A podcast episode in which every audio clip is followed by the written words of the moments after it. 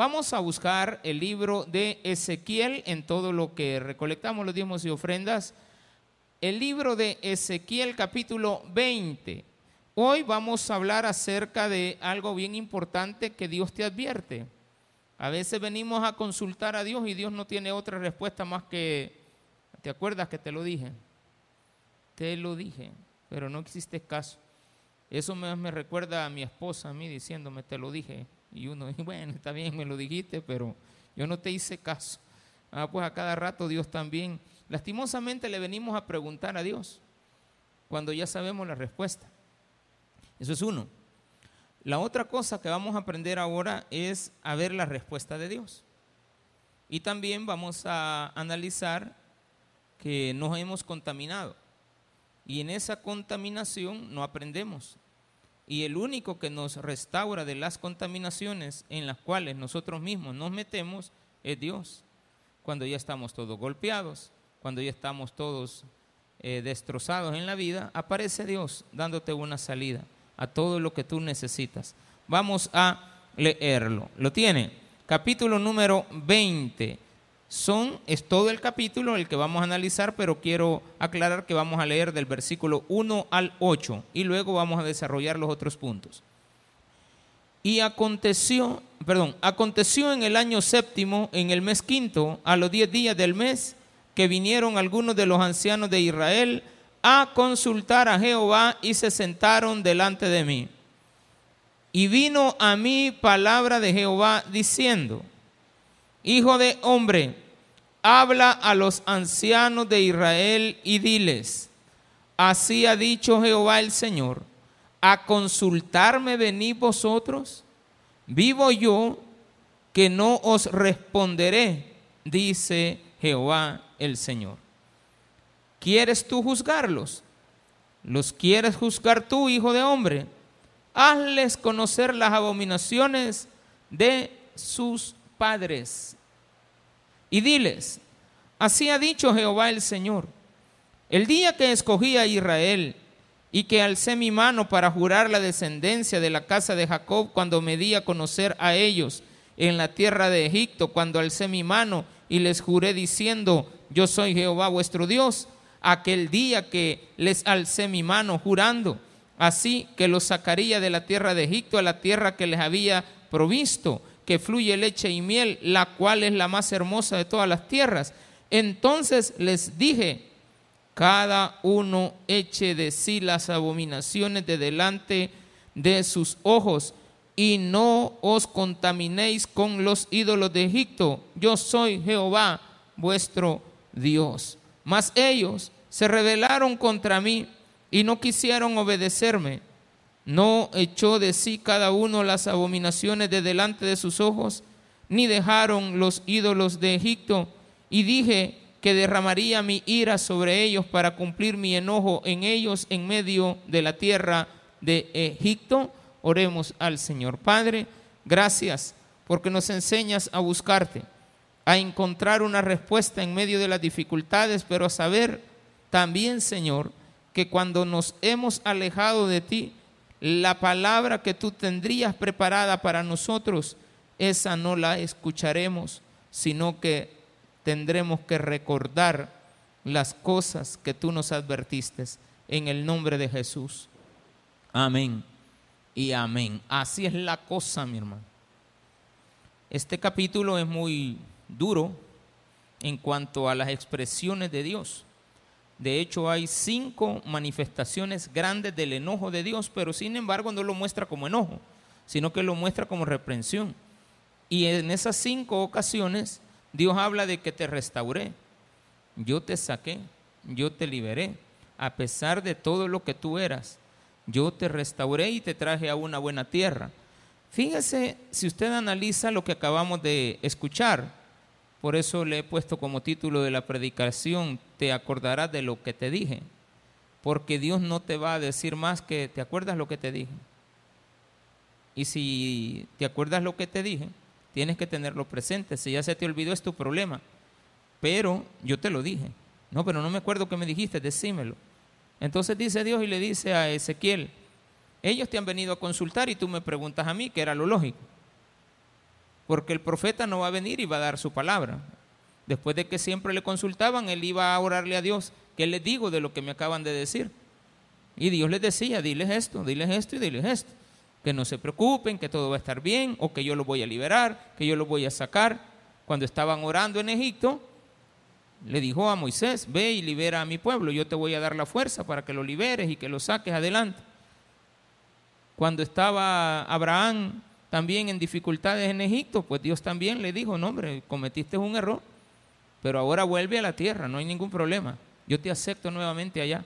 No sé qué andas haciendo aquí. O sea, Dios siempre nos va a dar una respuesta cuando estamos cerca de Él. Cuando nosotros empezamos a actuar por nuestras propias decisiones, pues nos estamos alejando de Dios y al final vamos a tener que volverle a consultar a Dios porque nos hemos equivocado. Evidentemente las decisiones que hemos tomado en la vida son propias. Cada vez que usted toma una decisión, usted puede estar tranquilito, pero de repente en la mente perversa que tiene, lo que hace es alejarse. ¿Alejarse de quién? No estamos hablando del mal camino, estamos hablando de alejarse de oír la palabra de Dios. Porque usted vino a consultar, bueno, no usted, ¿verdad? Vinieron estos a consultar. Y estábamos en el séptimo año, en el mes quinto. ¿Esto qué quiere decir? Siete años de estar en cautiverio. O sea, la, la época que está marcando aquí cuando, es decir, por decirlo así, cuando ya teníamos siete años de estar en pandemia, cuando ya teníamos siete años y cinco meses y diez días de no ver la de nosotros,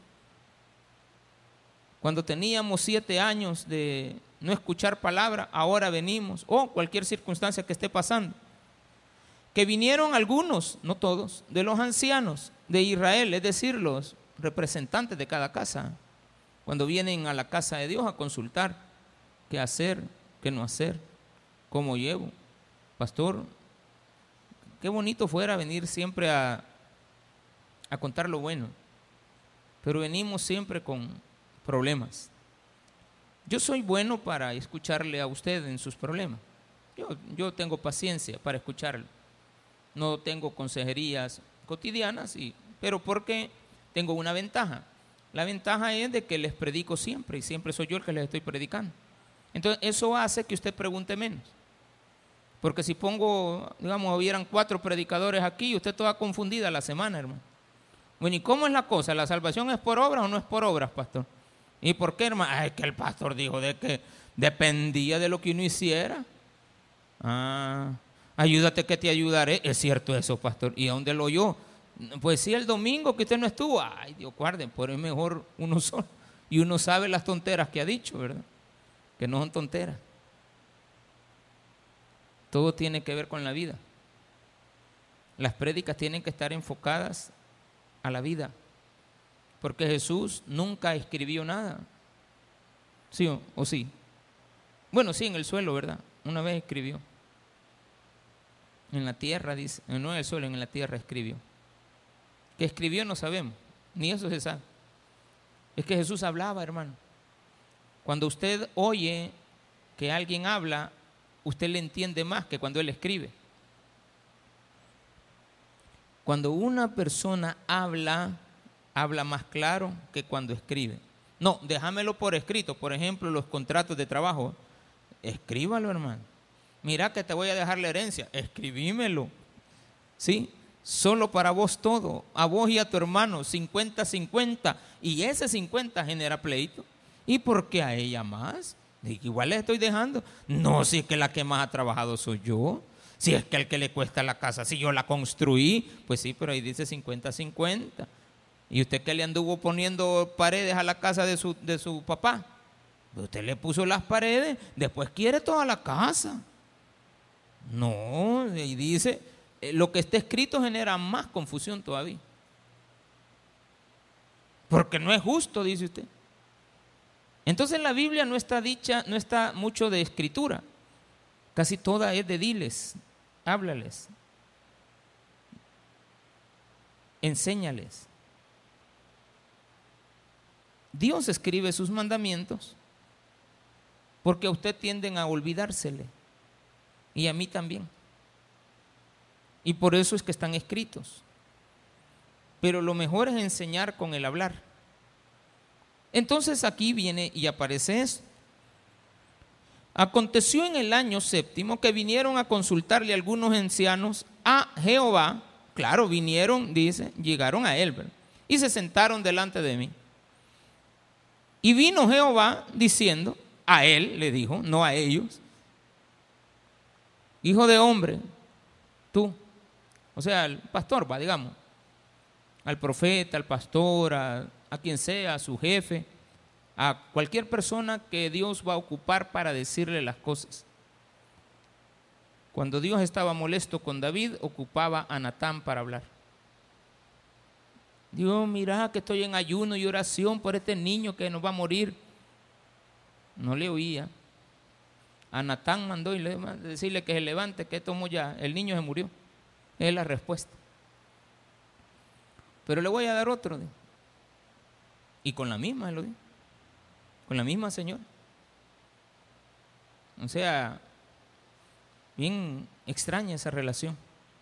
Pero Dios así la establece. Porque Él tiene propósitos que nosotros no entendemos. Jamás vamos a entender a Dios si no pasamos con Él. La única forma de entender a Dios es que usted escuche su palabra. Mi recomendación para todo este año es que usted no deje de oírla. De hecho, fue, ese fue el mensajito que le escribí ahora a los que, reciben siempre la notificación de las prédicas. Recuerde este año, no deje de congregarse. Todos los días, todos los días, no deje de congregarse. Es necesario congregarnos, por supuesto. ¿Para qué? Para preguntar poco. Para tener pocas preguntas. Aquí a los siete años le vinieron a preguntar al Señor. Siete años. Que vinieron a consultarme. O sea, estas cosas no, no son correctas, pues. Ya se les había estado diciendo. Versículo 3, Hijo de hombre, habla a los ancianos de Israel y diles, que así digo yo, a consultarme venís vosotros. Mire la respuesta de Dios. Esta me gusta. El punto número dos. Punto número uno, lo que usted pregunta. Punto número dos, lo que Dios te responde. A consultarme venís, le dice al, al pastor que le diga al que acaba de llegar a preguntar, a consultarme venís. Vivo yo, dice Jehová, tengo que decir yo. O me tiene que decir el que a mí me va a hablar. Porque esto es para usted y para mí. Para los dos. Vivo yo que no os responderé. Ahora bien, Ezequiel, si tú les quieres decir algo, díselos. Pues, señor, pero que ellos necesitan respuesta, ellos necesitan palabra. Pues sí, pues que ellos no vienen y vos qué querés que yo haga, pues. Si no están, pues no les puedo predicar a las sillas vacías. No, siempre están, pues. Ahí hay otra ventaja, ¿verdad? Durante la semana.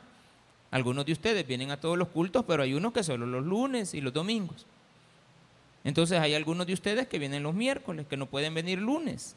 Entonces me da la oportunidad de poder estar predicando constantemente a todos. Esa es parte pastoral, ¿verdad?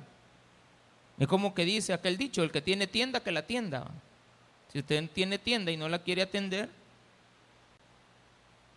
el domingo no tuvimos culto, ¿usted cree que yo he andado en paz por haber descansado? Yo dije, no, no vamos a tener, estábamos cansados, hermano. Tal vez usted no, porque, pero no, algunos servidores ya no aguantaban. Bueno, vamos a descansar. Yo no andaba tan bien. Mentalmente yo no andaba bien. Y esto que ni salí, iba a salir. Y nos fuimos para la casa, ya no salimos, mejor nos regresamos para la iglesia. Ya como a las 11 de la noche estamos otra vez aquí usted. ¿Y por qué vino, pastor, a orar? No, a ver unos frijoles que hemos dejado afuera, ¿de acuerdo? Ustedes nos acordaban los frijoles, van a estar amanecer, hermano. Se habían dejado ahí a enfriar. Había que venirlos a guardar. Y la llave se la llevó el muchacho. ¿Y entonces qué hacemos? A empezar a buscar llave, a ver cuál abre. Gracias a Dios encontramos una. ¿Cómo esta es la vida de uno? Aquí hay que pasar. Pero me puse a pensar que fácil ha de ser para algunos decirle a alguien, te voy a dar el privilegio de que lleves los cultos del día domingo y del día lunes y del día miércoles y del, día viernes. Y usted cuando va a predicar, pastor, el domingo a las 10 de la mañana el culto general del pastor. Y toda la gente ahí esperando ir al siervo, ¿de acuerdo? Como que ahí no lo miran. ¿Sería fácil? No, no es fácil. El que realmente ama lo que hace, le duele hacerlo. Entonces aquí viene Dios y dice, quiero decirte que si tú les quieres decir algo, diles que se acuerden de lo que les dije cuando los saqué, cuando vivían en Egipto. Y yo alcé mi mano y juré que los iba a sacar, los iba a liberar, los iba a meter a una tierra que fluye leche y miel y alcé mi mano y le dije que no los abandonaría. ¿Te lo dije o no te lo dije? Entonces aquí viene la expresión.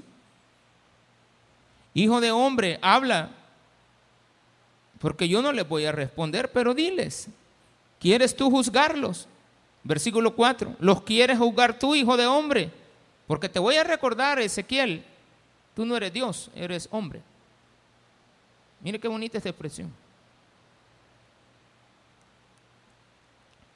Es que cuando nosotros leemos la Biblia, debemos ir pensando. Tenemos que hacer una doble acción ahí. Eh, leer no es fácil. No es como cuando te lo dicen, tú no vas pensando, tú vas oyendo y vas en la mente hilvanando las palabras.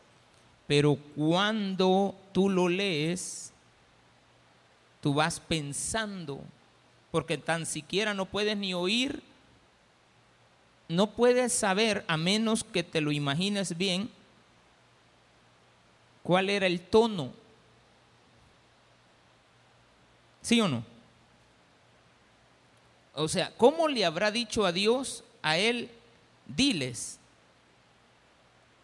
Le habrá dicho, ay, hablarle a mis niños, a mis angelitos que están allá en Apopa, que yo los quiero mucho, pero que no les puedo decir, ah, no, no debe haber sido así. Imagínese usted diciéndole Jesús a los fariseos, hipócrita, falsos. No, les ha de haber dicho con todas las ganas de la fuerza del mundo. ¿O no? Esos, esos acentos no los conocemos, a menos que estemos involucrados en la lectura de lo que nos vienen diciendo. Cuando la lectura está y existe de lo que nos han venido diciendo, entonces la cosa cambia. Porque usted tiene que entender esto. Dice claramente. Se me movió esto, hermano. Versículo 5. Y diles, hazles conocer las abominaciones de sus padres. Versículo 4. Hazles conocer las abominaciones de sus padres. ¿Qué les digo? Acuérdales, recuérdales, diles todo lo que sus padres hicieron pues sí, pero es que son los que me vienen a preguntar, son los hijos. Tú háblale de lo que los padres hicieron. Pues sí, pero los hijos no son culpables de lo que el padre hizo. Ajá, la respuesta es ¿por qué no hiciste las cosas diferentes de lo que tu padre hizo? Fácil. ¿Por qué no lo hiciste distinto? ¿Por qué venimos cometiendo los mismos errores que el otro ha hecho? Entonces Dios es claro. ¿Quieres tú juzgarlo? Diles eso. Cinco. Y diles, así ha dicho Jehová el Señor, por si tú no te acuerdas, Ezequiel, yo sí me acuerdo.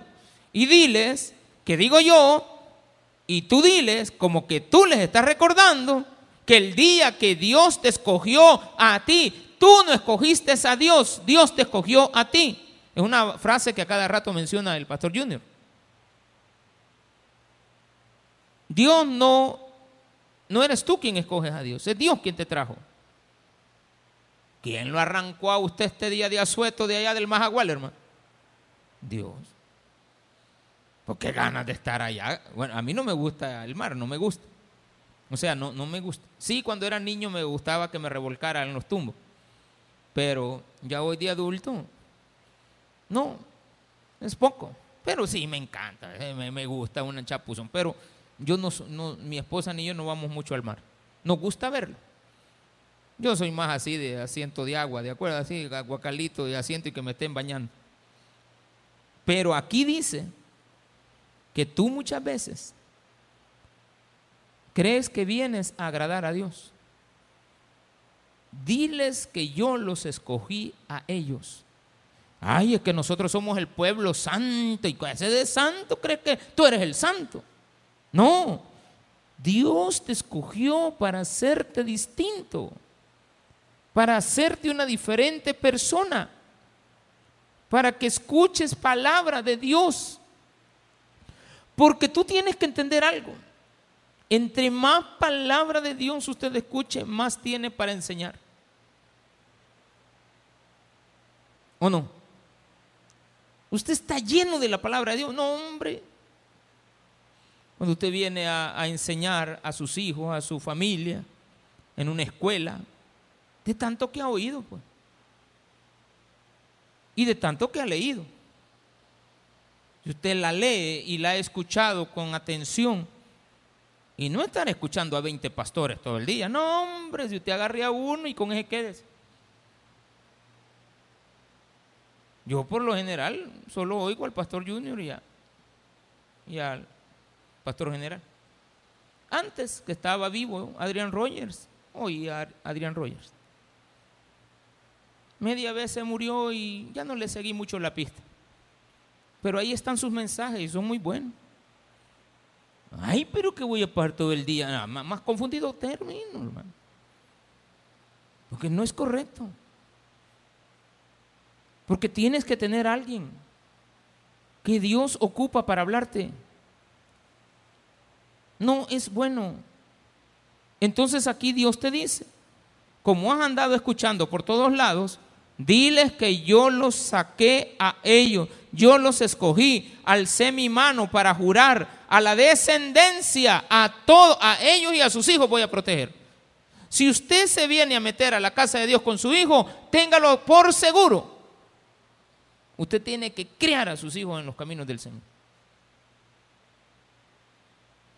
Una de mis hijas cuando nació no éramos ni chicha ni limonada.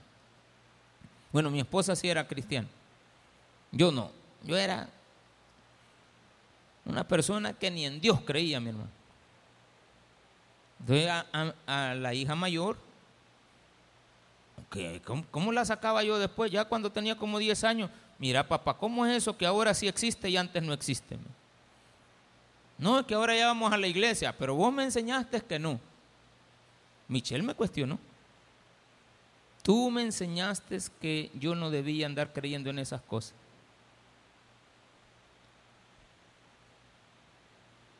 Porque la abuela es católica. Entonces, la idea que ella tenía, y yo la metí a un colegio católico, porque eran buenos, pues. Claro, cuando ya no hicimos evangélicos, la traje de allá y la metí al colegio bautista. La otra ahí se crió, pues, ahí, ahí hizo todo casi. Entonces no, tuve problemas con, la hija menor, pero con la mayor al principio. Y, y hoy, ¿cómo le enseño? Me costó. Entonces tenía una imagen de la Santa Cena ella, en su cuartito y no creía. Entonces me tocó que agarrarla, sí, sí, tenés que creer, tenés que creer, ahí está, esa es una imagen. Sí, es una imagen, pero no la vayas a adorar, cuidado con esto. Hemos cambiado, te estoy enseñando algo distinto, lo que yo he aprendido, quiero enseñarte, cuesta. Porque de qué va a hablar ahorita? De la idolatría. Dice claramente, te traje, te saqué de la tierra de Egipto, te traje, te di provisiones, te traje a, la, a la tierra que fluye leche y miel, la cual era la más hermosa de todas las tierras. Entonces les dije, ya aquí Dios está diciéndole a Ezequiel, mira todo lo que les quiero decir, pero te lo estoy diciendo a ti para que les diga lo que les dije. Les dije, cada uno eche de sí las abominaciones delante de sus ojos y no os contaminéis con los ídolos de Egipto. Yo soy Jehová vuestro Dios.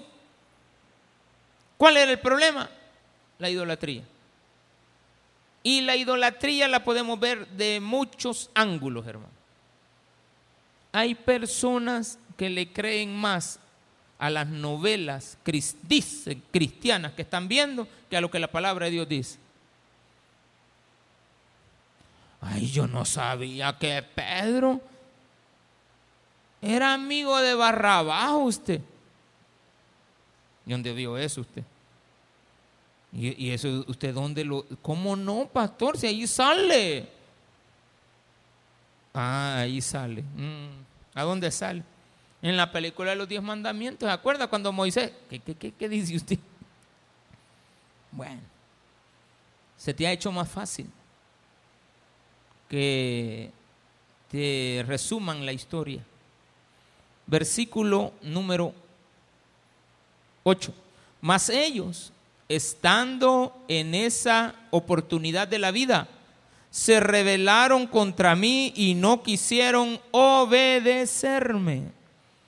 Del versículo 9 en adelante, voy a resumirlo del 9 al 26, no se lo voy a leer todos, pero del versículo 9 hasta el versículo 26, comienza diciendo el 9, con todo, a causa de mi nombre, para que no se infamase ante los ojos de las naciones en medio de las cuales estaban, en cuyos ojos fui conocido, actué para sacarlo de la tierra de Egipto. Dios, Dios empieza a identificar que Él te está recordando que Él te sacó del problema para que tú no vengas a infatuarte de que tú lo lograste hacer. Imagínate. Es que yo ya salí de eso. Hmm. La gente no cambia. The people change. Hmm, no es tan cierto. Yo no la creo, mi hermano. La gente cambia. No, la gente no cambia. Se adapta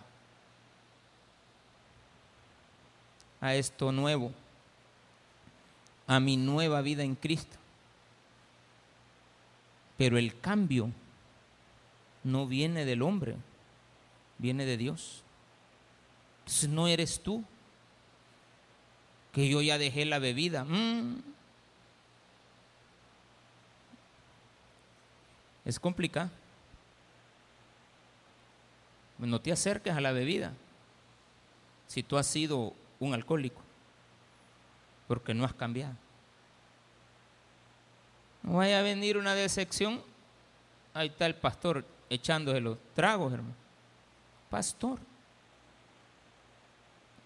no, no has cambiado. Simplemente te adaptas. Empiezas a, bueno, esta es mi nueva vida, mi nueva vida en Cristo, voy a ser diferente. Con tu ayuda, Señor, quiero ser diferente. Yo quiero ser distinto. Ayúdame. Líbrame de las tentaciones. ¿Y por qué es esa oración así? Jesús dice, digan así. ¿Sí o no? Tú di, reconoce que Dios es sobre todas las cosas, en todas tus oraciones. Dale gracias a Dios por todo lo que te ha dado hoy y te va a dar mañana. Y dile a Dios que te libre de todas las tentaciones, no de las pruebas yo no le puedo pedir a Dios que me quite las pruebas. Líbrame de las tentaciones. ¿Y por qué? Es que Dios sabe que no has cambiado. Es que Dios te guía. Si nosotros a cada rato, hermano, nos equivocamos, quiere verlo. Del 9 hasta el versículo 26, el pueblo se rebeló con Dios en el desierto. Dios los llevó de la tierra de Egipto al desierto y muchas veces les he explicado, más que todo cuando hemos leído el, libro de Éxodo, casi siempre les explico que Dios nos saca del mundo para traernos a un desierto, porque en el desierto no hay Coca-Cola, ¿de acuerdo? En el desierto no hay guaro, en el desierto hay agua, en el desierto no hay carne, hay pan. ¿Estamos? Eso es lo que hay en el desierto. Pan de Dios. agua bendita de Dios, la protección de la columna de humo, de la, la columna de fuego y la nube que protegía para el sol y protegía para la noche. Los ángeles que iban acompañándoles día con día. Pero en medio de esa oportunidad en la vida de cambiar, viene la gente y se rebelan contra Dios. No como rebeldes, sino que siguen ahí, siguen en el desierto, siguen en la iglesia, pero no han cambiado. Entonces Dios tiene que ir haciendo sacudidas de palo a cada rato. Si no paran, la, la, la rebelión de Coré en la Biblia, ay hermanitos, y no paran eso, se mueren todos. Porque empezaron a morir de 10 mil en 10 mil. Esa pandemia que no sé qué les habrá mandado, pero ha de haber sido algo tremendo. Ha de haber sido de esos, de esos virus que usted solo mira a la gente y está enfermo. Ese no debe haber sido de, de, de, que así que viven a la misma. No, con solo haberlo visto de lejos. ¿Qué les mandó a saber, hermano? Pero aquí nos enseña desde el versículo 9, y por eso lo voy a resumir de esa manera, hasta el versículo 26, solamente voy a cerrar lo último, versículo 23, 22.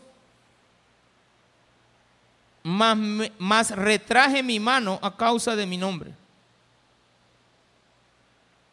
Ojo, ellos se rebelan ya cuando están liberados.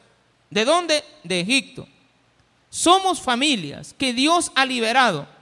Nos ha traído a la iglesia. Aquí nos rebelamos. Dice Dios, se rebelaron contra mí en el desierto. Pero para que ellos no muriesen, dice el versículo número 22, mas retraje mi mano a causa de mi nombre, porque yo había jurado. Eso es lo que dice Dios. ¿Se murieron algunos? Sí, los más rebeldes. Pero yo había jurado que los iba a llevar a tierra prometida. Entonces dice, retraje mi mano para que no se infamase a la vista de las naciones otra vez, porque se la pican que ellos son los que pudieron.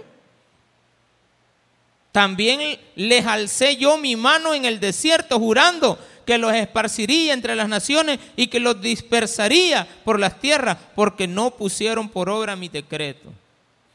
Y estando en el desierto les dije, yo sé que ustedes se han portado mal y por lo tanto van a pagar las consecuencias, van a andar por el mundo errando. ¿Eso dónde se lo dice? Cuando están allá en Egipto, no. En Egipto Dios no les hablaba perdón, en, sí, en Egipto Dios no les hablaba. Dios solamente los escuchaba, que ellos clamaban por libertad.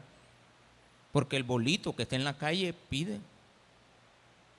El bolito que está en una cantina, que está en una cuneta, usted ahí lo mira. Pero ese le pasa clamando a Dios que lo libere de ese estilo de vida que tiene. Usted porque lo mira todo sucio, todo... No, él pasa orando. A mí se me imagina que un hombre malo pasa pidiéndole a Dios de sus maldades. A la larga, ya cuando reflexionan, no, cuando está haciendo lo malo, a él les vale. Es como el bolo, cuando está echando el trago, no le está pidiendo a Dios, no, cuando ya él cae en la situación de lo que ha vivido, de lo que está viviendo, de lo que está sufriendo. La mujer, el hombre, los hijos, todos. Eso no es una cuestión exclusiva de los cristianos. Pedirle a Dios que nos libere de este yugo. Entonces Dios escuchaba al pueblo que estaba en Egipto. Y vino Dios, mandó a Moisés y le dijo, yo, tú vas a liberar a mi pueblo. Ni se lo creían, pues no se acuerda que ni le creyeron. Cuando él llegó diciendo, los vamos a liberar, hay otro que viene a decirnos que es el libertador. No, hombre, al ratito ya van a ver. No, si aquí también ya vinieron a tirarnos las cartas. No, hombre, les digo, miren, miren mi mano. Tiene lepra. Miren ahora, ya no tiene. Es un brujo, digo. No, es Dios. Porque qué tal si Moisés sale, miren lo que yo puedo hacer. Ah, entonces viene Dios y le da, ay Moisésito, vos tampoco me servís para nada. Espérate otros 40 años, voy a buscar a otro porque vos no me servís.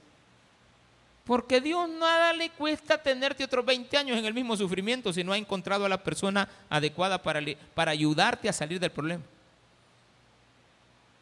Nada le cuesta, como Él es eterno. O, tiene Dios aflicción por, por sacarte del problema, no. Ay, Señor, ayúdame, ayúdame, ayúdame. Mire, ya pare el hombre. Dijo un muchacho por ahí, un señor ya se murió. Le dijo a otro que llegó a la, cárcel. Mira, le dijo, ya deja de estar hostigando a Dios, porque él todos los días lo oía que oraba, lloraba, lloraba, lloraba el hombre. Tanto que oraba que estaba llorando, lloraba, lloraba, lloraba. Ya ni oraba, sino que lloraba. Y viene él todas las noches, estaba hostigado. Y le dijo, no, mira, voy a estar hostigando a Dios y ni te contesta. No entendés que no te quiere contestar. El inconverso. A vos Dios no te contesta porque mucho lo hostigas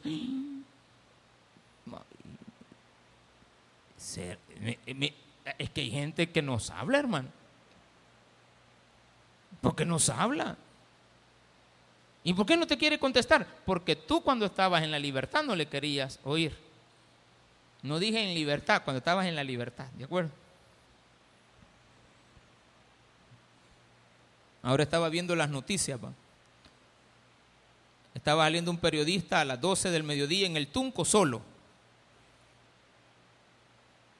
en el Majagual lleno. Y me dice mi esposa, mira, está bien solo el Tunco. No, le digo, la gente está en el Majagual, espérate en la noche, van a pasar del Majagual para el Tunco. Vaya ahorita al Tunco, lleno Y el Majagual está solo. Porque de un baile nos metemos al otro, hermano. De un baile nos metemos al otro. A las 6 de la mañana terminaban los bailes en el teleférico.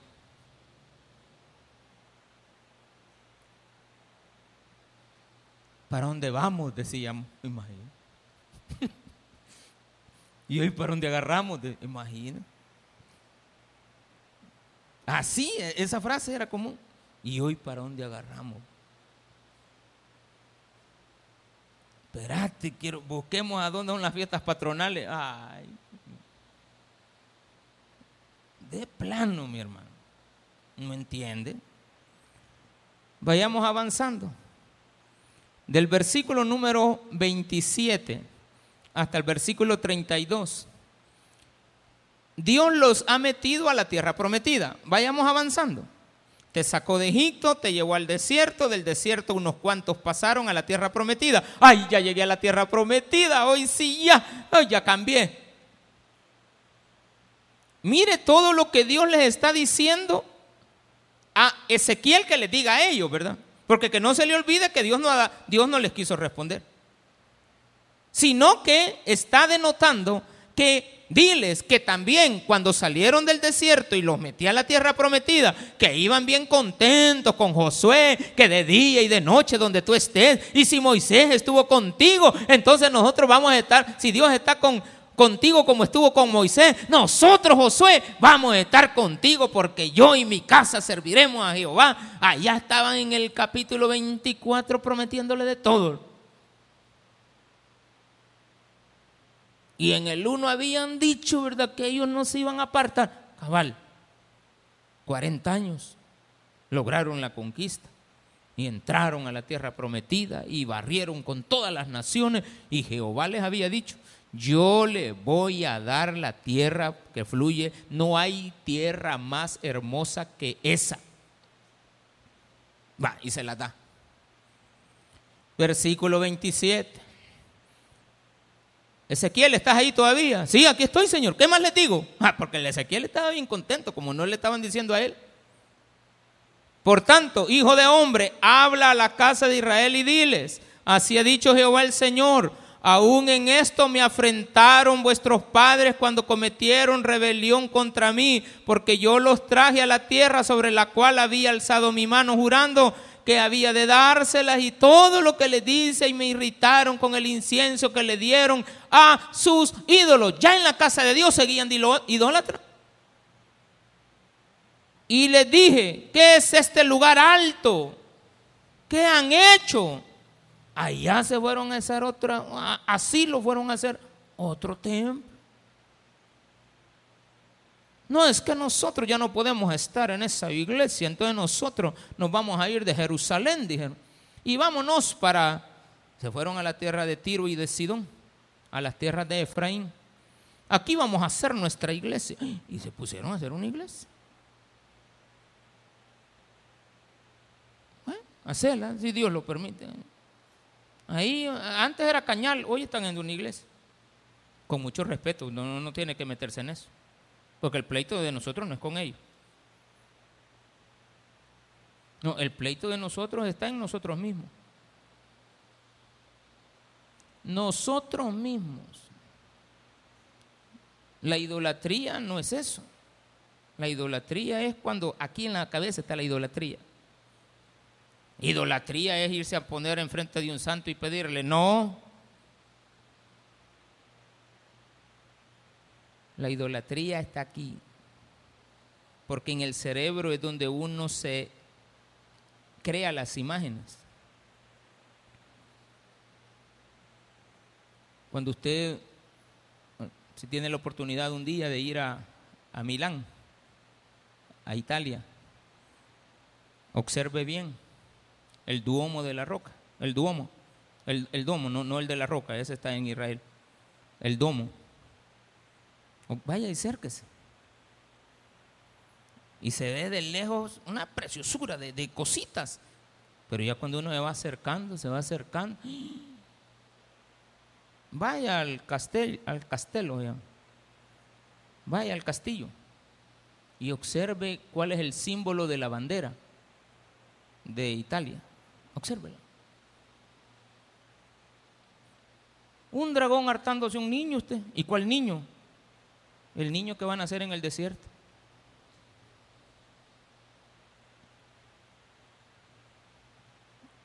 Pero, eh, eh, ¿Y esa idolatría dónde está? Aquí ven. ¿Ha visto al monje loco? ¿Cómo se llama? De vez en cuando se llama. ¿Sí o no? Ay, no, pastor, yo, yo no veo ahí este, la familia peluche. No, no. no. Mm, que no la mira. Ojalá que no la vea. Deje que yo la vea para venirle a contar yo a usted cómo de qué se trata eso, ¿de acuerdo? Ahí está el monje loco con un su animalito ahí que le habla.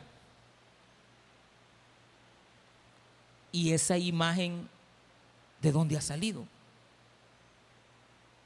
Vino un extraterrestre con Marcelo Larín y se las trajo así, les dijo la nueva revolución de lo desconocido. La nueva era, no es como que llame el programa.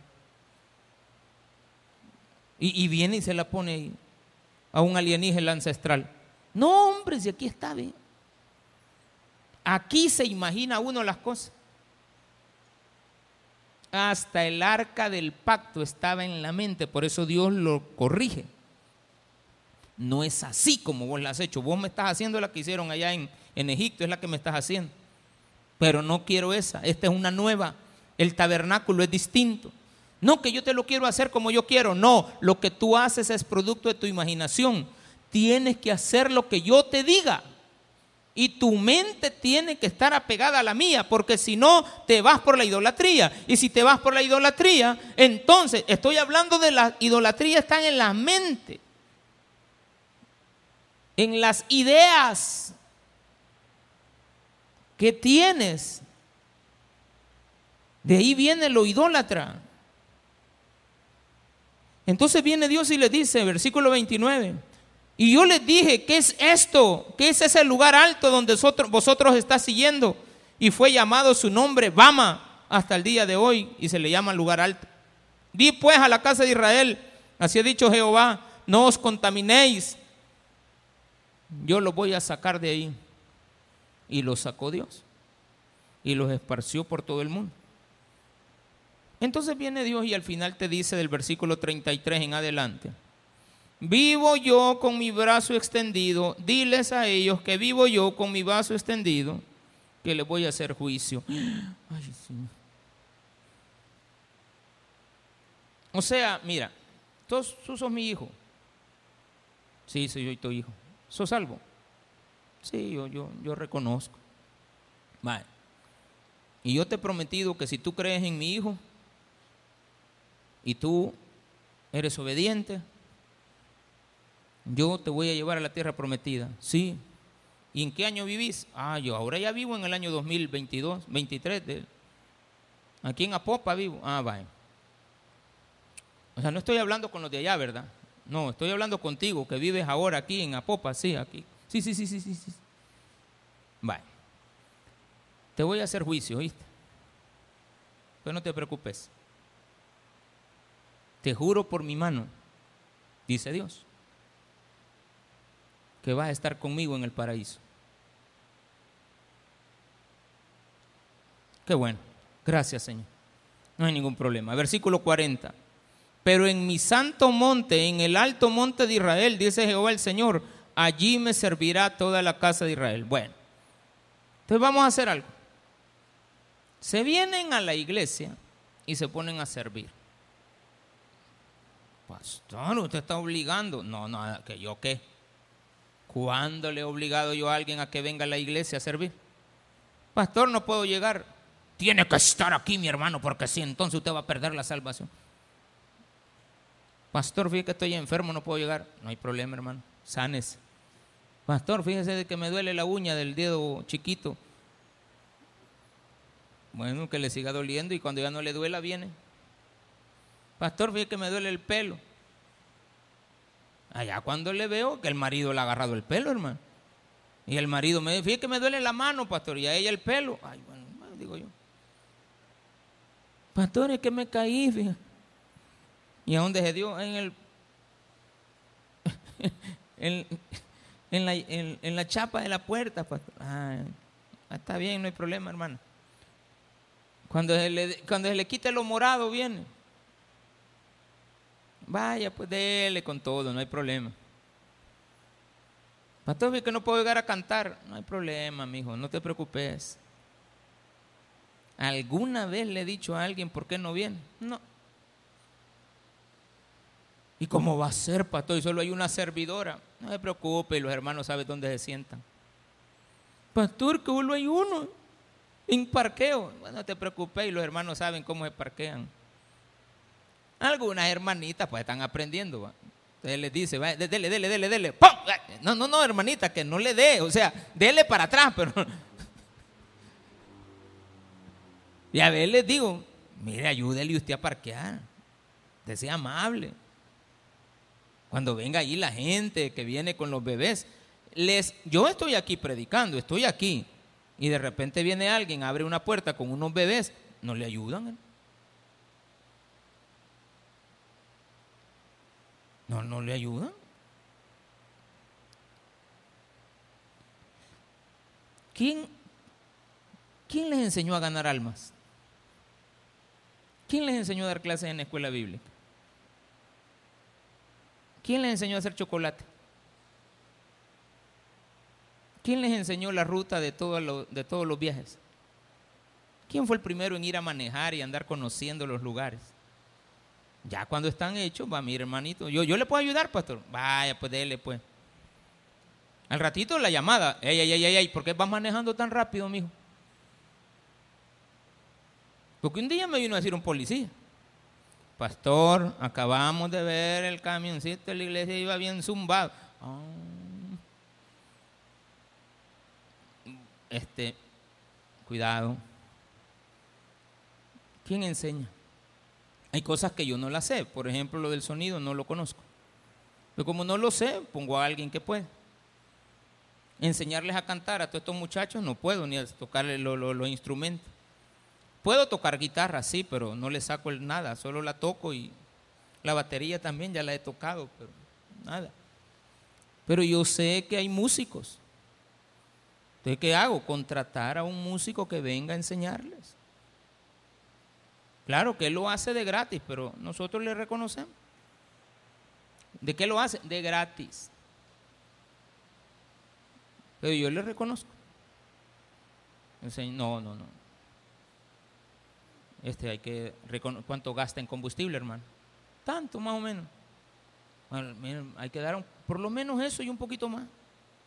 ¿Cuánto gastará en la soda, en la gaseosa, en el agua, en el pan que se come? Hay que reconocerlo. Ese es un cambio de vida. Ahí es donde Dios está mostrando que Él te ha cambiado, tú no has cambiado. Por eso es que al final viene una profecía, pero esa no la voy a leer, solamente la voy a dejar señalada en el versículo 45 hasta el final. Profecía contra el Neguey. Dios le dice, miren hacia el sur. Y, y que no toda la vida vamos que ver al norte, no, ahora miren hacia el sur. Y vean lo que voy a hacer. Cuidado, hermano. Usted tiene que ser una persona de bien. ¿Y cómo lo logro? Escuchando palabra de Dios, sabiendo de que usted no puede. Quien ha alzado la mano jurando de que te iba a sacar es Él. Tú no puedes andarte pamponeando que tú lo has logrado. Es Dios quien lo ha logrado. Gracias a Dios yo cambié. Gracias a Dios Dios me ha dado esto. Gracias a Dios yo arreglé este problema de mi vida que no me daba paz, no me daba tranquilidad. Gracias a Dios yo ahora soy una nueva persona. Gracias a Dios tengo una familia que la tengo aquí en la iglesia, que le estoy enseñando, que mi familia es aplicada, que mis hijos, aunque yo, yo peleo con ellos porque vengan, ellos van a terminar entendiendo. Mis hijos van a buscar de Dios cuando yo ya no esté. ¿O no? Si yo muero, mis hijas conocen el camino. Usted con sus hijos les ha traído a la iglesia cada rato, si no, allá adentro están. Los niños, aunque usted no venga, a ellos les hace falta venir. Usted ya metió en su cabeza que esta es la tierra prometida. Y cuando ellos se equivoquen, Dios los va a poner en juicio y los va a volver a traer y les va a decir, vaya, mi hijo, mire, usted es mi hijo, yo no estoy hablando con el hijo del vecino, el hijo del vecino es hijo del diablo. Estoy hablando con usted. Y como estoy hablando con usted porque usted es mi hijo, Dios no va a hablar con el hijo del vecino, habla con los hijos de él. Los que son así, esos no, esos no, no, ellos no quieren nada conmigo, pero con usted sí. Ay, pero es que me restringe el Señor. ¿De qué te ha restringido, mi? Ay, es que yo quisiera estar. Mira cómo me pican las patas. El 24 quise salir a reventar cohetes. Ay, ¿para qué? No es correcto. ¿Cuánto gastaste en eso? ¿Cuánto? No, no, no es cobro, ¿verdad? Pero, ni tampoco, ni, ni se me viene a la mente. Pero ¿cuánto gastamos en el mundo y cuánto le damos a Dios? Hmm. Una gran diferencia. ¿Y por qué lo dice, pastor? Ay, porque cuando yo me metía las manos, cuando era nuevo, ay, me dolía. Después dije, bueno, yo fui entendiendo. No, dije. Y yo, yo oí al pastor una vez que dijo, lo que usted, lo que yo gastaba en el mundo, lo dediqué, lo cambié, digo, y mejor lo gasté en el Señor. Y yo hice eso con Biblias en Biblias, yo lo invertía. Y cuando empecé a hacer cuentas, cuánto gastaba en tonteras, me alcanzaba para regalar 20 Biblias mensuales. ¿Cuánto piste usted? Y decía, no te tiene razón de eso. Cuánto desperdicio. Pero allá no me quejaba. Y ahora, todas las semanas, ir a la librería y decir, deme cinco o diez Biblias. A veces diez. Deme diez Biblias. Buen cliente era. Me andaban buscando. Todavía me buscan a ver cuando me ven llegar. Pastor, ¿hay, Biblias en oferta? No, pero ahorita ya tenemos la iglesia. La, tenemos aquí. Que, mire que llévela. No, no, no. Gracias, hermana. Hay que hacer las cosas correctamente. Escuche palabra de Dios. Y entre más escuche, menos necesidad va a tener de estar preguntando qué hacer. Dios estará con usted. Démele un fuerte aplauso a nuestro Señor.